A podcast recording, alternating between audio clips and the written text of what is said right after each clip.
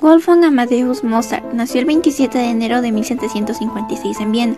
Fue un excelente pianista, compositor y director de orquesta. Fue conocido principalmente por su talento por la música y la composición de más de 600 obras en sus 35 años de vida, siendo indiscutiblemente uno de los músicos más importantes de la historia.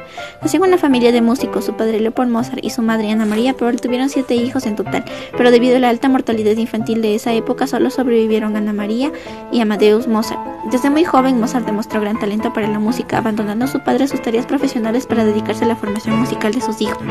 A los cinco años, Mozart ya dominaba el violín y el teclado, escribiendo varias composiciones musicales por su cuenta.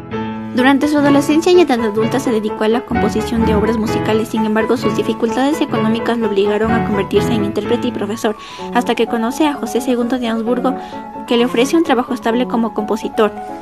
En 1777 Mozart se marcha de Múnich con su madre a los 21 años de edad en búsqueda de un mejor trabajo en las cortes europeas, pero no lo consigue, llegando a Mannheim, la capital musical de Europa por aquel entonces, conociendo a Eloisa Weber.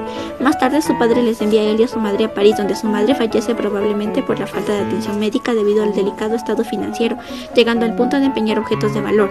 Finalmente se casa en 1782 con Constance Weber, la hermana menor de Eloise. Para celebrar su matrimonio y calmar a su padre, Mozart compone la inconclusa Gran Misa en menor, pensando estrenarla en Salzburgo con Constant como primera soprano solista, pero solo pudo hacerlo hasta 1783 sin conseguir su objetivo. Desde 1782 hasta 1785, Mozart organiza conciertos en los que realiza interpretaciones como solista. Los conciertos eran muy populares y de las piezas que estrenó algunas todavía son obras básicas de su repertorio. En 1786 tuvo lugar el exitoso estreno de su ópera Las bodas de Fígaro, basadas en una obra homónima y que no estaban exentas de la polémica debido a su contenido político. En diciembre de 1787 Mozart finalmente obtiene un puesto estable bajo el patrimonio aristocrático. En 1787 el joven Beethoven pasa dos semanas en Viena esperando estudiar con Mozart. Hacia finales de 1780 la situación económica de Mozart empeora y alrededor de 1786 deja de aparecer en conciertos públicos reduciendo sus ingresos.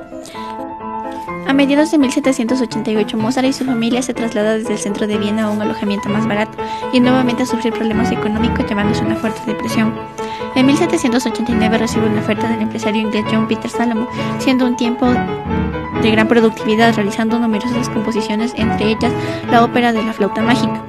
El 5 de diciembre de 1791, Mozart fallece con 35 años, proponiendo varias teorías sobre su misteriosa muerte, como fiebre amarilla, gripe, envenenamiento por mercurio, entre otros.